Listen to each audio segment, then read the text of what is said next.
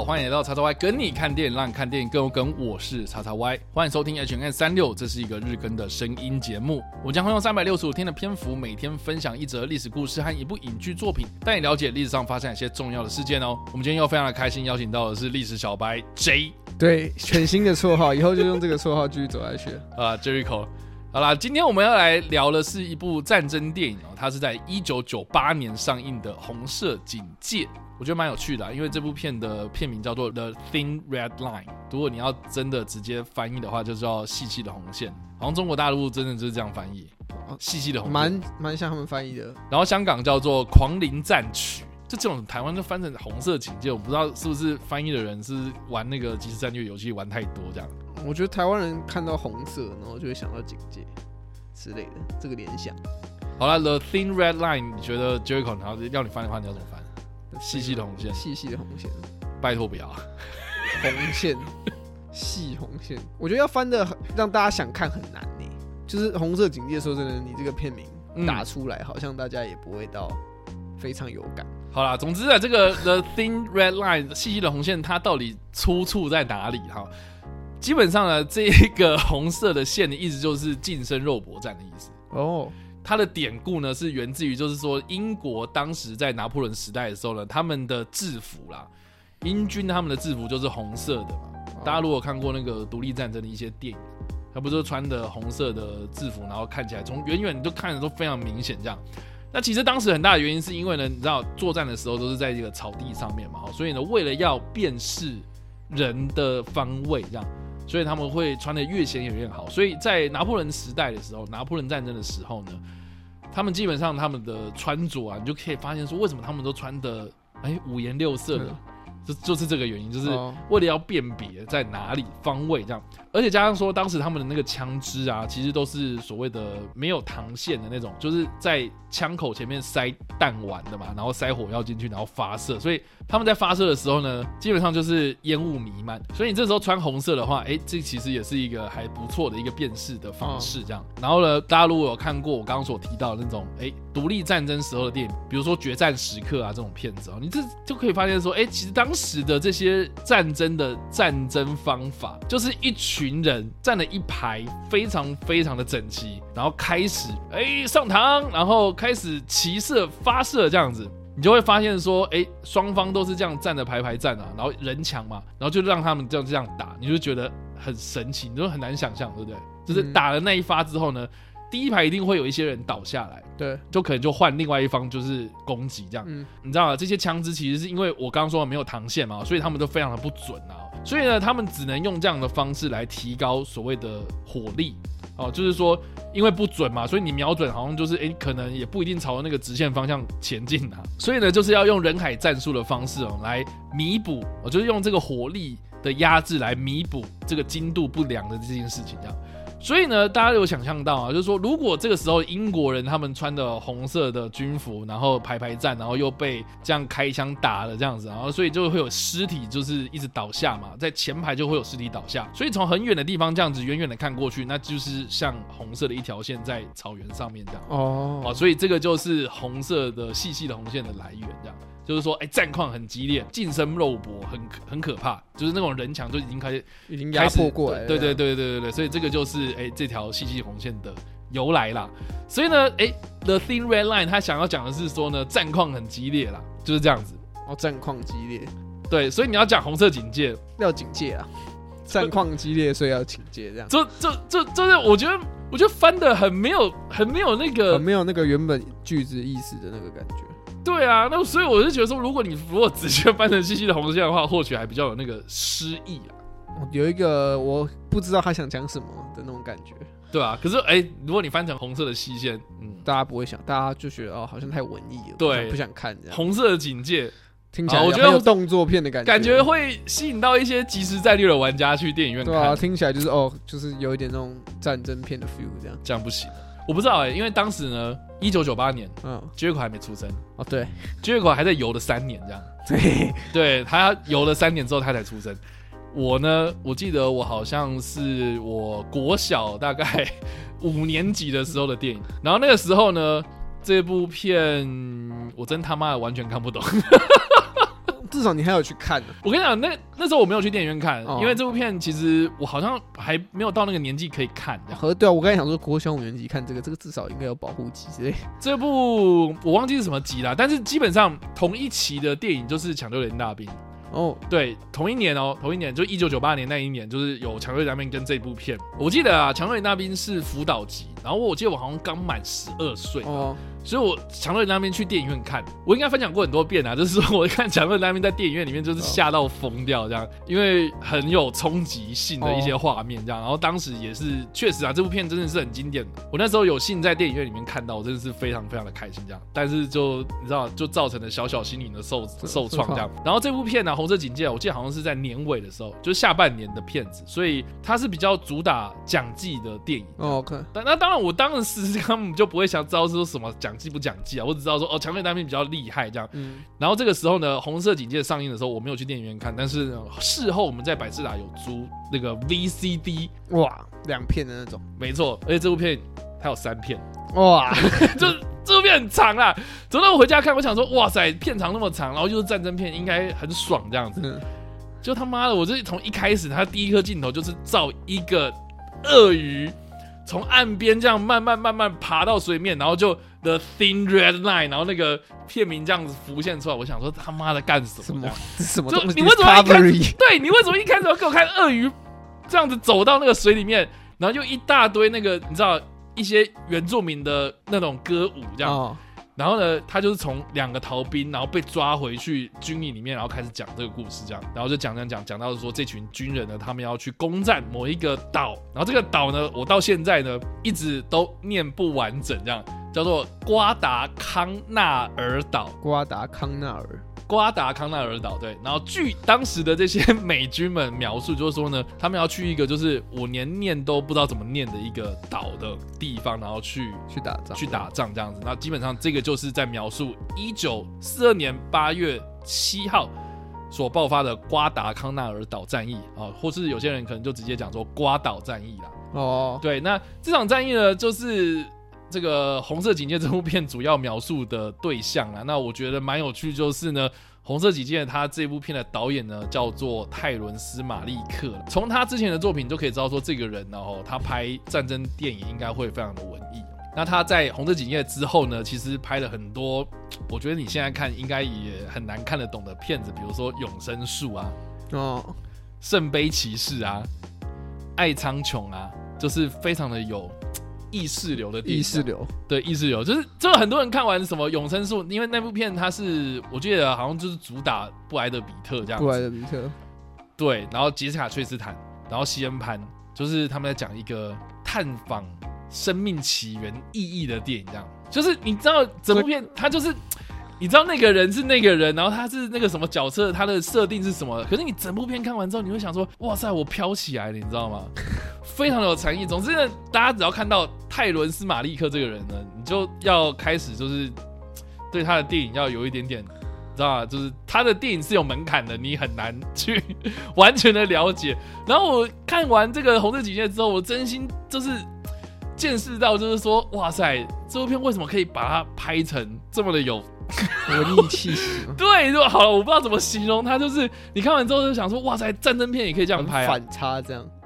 很有禅意这样。哦，就是意意想不到，因为毕竟是一个战争题材，大家对于战争题材印象就是粗犷嘛。对对对，这种形象没有想到他是比较阳刚嘛。可是他是非常的阴柔，阴柔，而且我觉得阴柔到就是说呢，因为他会不断的用诗句，然后来穿插，用旁白的方式，然后穿插在。电影的剧情之中，嗯，所以呢，你知道这个画面上就看到那种很很残酷的一些战况，比如说呃刺刀肉搏战啊，或是呢这些美军呢，他攻入到这个日军的阵地之后呢，哎，这个军营里面呢，就是对这些手无寸铁、可能已已经投降的这些日军们哦，就是有比较你知道暴力的一些行为，这样，所以你看到那个战争的残酷啦。我觉得这或许是他想要营造的气氛吧。总之啦，我必须说就是。虽然《红色警戒》它是在描述瓜达康纳尔岛战役的这个战况，然后呃非常完整，我老实讲真的是非常的，然后篇幅很大嘛，然后很饱满。可可是呢，哦，他在看之前要有一点心理准备，是他不是这么的有娱乐感的战争电影这样。OK，对，所以这个是《红色警戒》这部片啊，我相信很多人看完之后应该也是跟我一样满头问号。那到底呢？这个的背景故事，对对，他的这个背景故事到底是发生什么事情呢？哦，基本上我们都要知道说，其实他在描述第二次世界大战期间的太平洋战场，就是说呢，太平洋战争我们一般起算是从日本偷袭珍珠港开始啊，就是美军他正式的加入到二战的战局里面。那在太平洋部分呢，就是日军他们攻击了珍珠港之后呢，就随即展开了他们在东南亚的闪电战，所以就席卷了。大半的江山呐，哦，当时的这个美军呢，他们就一路退守，从他们原本这个菲律宾呢，就一路往南退，退，退，退，退到了澳洲这样子。所以呢，如果下一步哦，日军再继续往南攻的话，基本上就是把澳洲拿下来，或是呢切断美国跟澳洲之间的这个补给运输线这样子这种航线。所以一开始这个盟军的部分啊，在太平洋上面的战局呢，是日军占优势的。但是到了一九四二年的时候呢。美军他们就想办法，就是要制定一些作战的方针啊，哈，就开始要进行所谓的夺岛任务。那这个就衍生出我们之前或许有分享过，就是在太平洋战场上面，盟军的战略基本上就是跳岛战术。我不知道狙击口有没有这个概念？我有啊，跳岛战术我还有概念。对对对，基本上就是哎一二三四五的这样子的一个岛，你就攻一三五七九这样子。那二四六八那些就是因为他们被包围了嘛，然后切断了补给线之后，他们自己就会投降。哦，这个是比较有效率的战争方式啊。所以呢，这些跳岛战术的战况，在美军啊或者盟军他们夺下了一个岛之后呢，他们最首要的目标就是要夺取岛上的机场设施。所以呢，我们刚刚开始讲嘛，就是说在西南太平洋的所罗门群岛已经被日军所占领的时候呢。这这个瓜达康纳尔岛呢，就是在所罗门岛群岛之中的其中一个岛然后。因为这个岛上呢，有一个叫做就是后来的亨德森机场然后，但是呢。因为日军在上面呢，他们原本就是有建设的一个机场这样子，所以呢，这个机场的所在地点呢，它确实是对未来的跳岛作战有很大的帮助。所以呢，这个瓜岛呢，就变成是一个他们的首要目标。所以当时呢在一九四二年八月七号的时候呢，这个所谓的瞭望台行动呢，就正式的展开啊。当时的这些盟军他们就是投入很大量的陆海空军力哦，去登陆这个岛上，然后并且呢，夺下这个日军所建设的这个机场。那日军呢，最后是因为没有办法持续的跟这些盟军消耗下去了，所以就在不得已的情况下呢，开始撤退。所以呢，盟军最后就取得了。决定性的胜利。那我们刚刚有讲嘛，其实这个时候的瓜达康纳尔战役呢，是在太平洋战争的初期，然后也就是说呢。日军他们还是有很大量的资源，想要去把这个岛给守下来。所以当时的日本呢，他们的海军其实还是有实力在的哦。所以他们就派遣了很多这种运输舰啊，用这种快艇，用这种货轮啊，甚至是去征召这些民间的这些货轮啊，然后去运补这些在瓜岛上面的这些日本的守军。所以当时就有一个昵称啊，叫做所谓的“东京特快车”啊，基本上是在指说呢，这些在夜间用高速驱逐舰呢来运补大量的兵力跟物资的这些。日本的军舰，然后被美军戏称是东京特快车，这样在日本方面呢，他们就称呼他们的这样的运输叫做鼠运输啊，也就是说，哎，你知道晚上的时候就很多老鼠跑出来这样啊，对，就是去哎运补这些，所以你就可以知道说，其实日本当时是对瓜达康纳尔岛是非常非常重视，就是说我重视到，就是说我我还要从日本的本土调兵力去支援你这样，那但是呢，最后呢，因为日本呢，他们失去了机场，然后失去了制空权呢。所以才不得已，最后呢就撤离了这一块岛，然后让美军呢夺下这块岛。然后呢，美军夺下了这个在岛上的机场之后呢，就开始大量的建设，然后扩增，扩扩扩扩到最后呢，就是他们命名为亨德森机场。那这个亨德森机场这个亨德森到底是谁呢？啊，基本上就是在纪念中途岛战役。战死的一个俯冲轰炸机的队长的姓氏，这样。那最后呢，这个机场被夺下来之后呢，也为接下来的跳岛作战呢做了很多准备，这样。这个是我们刚刚所提到的这个美军的登陆作战跟夺岛任务啦。那实际上呢，在瓜达康纳尔岛发生的同时间，这个我们刚刚有提到，在这个战局里面呢，澳洲其实是一个。岌岌可危的一个地方，这样。所以呢，澳洲他们当时就是也有派遣了一些军队，然后前往了新几内亚这个地方来守住，准备要翻山越岭的日本军人，这样。那其实呢，这个时候呢，澳洲他们守住了一个小径，叫做科克达小径。那这个科克达小径呢，我也是非常推荐大家看另外一部电影，就是澳洲人他们自己拍的，叫做。科科大小径，对，片名就叫科科大小径哦。我觉得这部片非常的特别，就是说呢，它是以澳洲军人他们在这个山间的小径里面去守住来袭的日军，然后所以呢，主要都是以澳洲军人的角度去看这场战争。可是呢，这整部片子从头到尾都没有出现过一个完整的日本军人，就是你完全看不到敌军在哪里，因为在丛林里面，然后就乱射，然后就子弹不知道。从哪里飞过来，然后就是莫名其妙就看到一些人就是死死掉这样，对，就是这这这在那个战场上面的非常残酷的一面。然后我另外一个印象非常深刻，就是说呢，这群军人因为他们要翻山越岭嘛，所以基本上是你知道那个小径就是也不叫小径，它也不是什么路，它就是山路，然后就是大家要你知道啊？就是爬上爬下这样子陡峭的那种悬崖这样子。所以呢，你知道啊？就是有时候有些状况是。你的头可能就是顶到前面那个人的屁股这样，然后呢，我记得有一幕非常非常印象深刻，就是说呢，因为他们基本上没有什么平地，所以呢，他们怎么要去解决他们的大小便啊？就是他们直接这些澳洲军人，他们就直接在他们的裤子上面，然后挖一个洞这样。所以你知道，就是他们在爬山的过程中，你就抬头看到，哎，干这个人的屁股在我面前这样。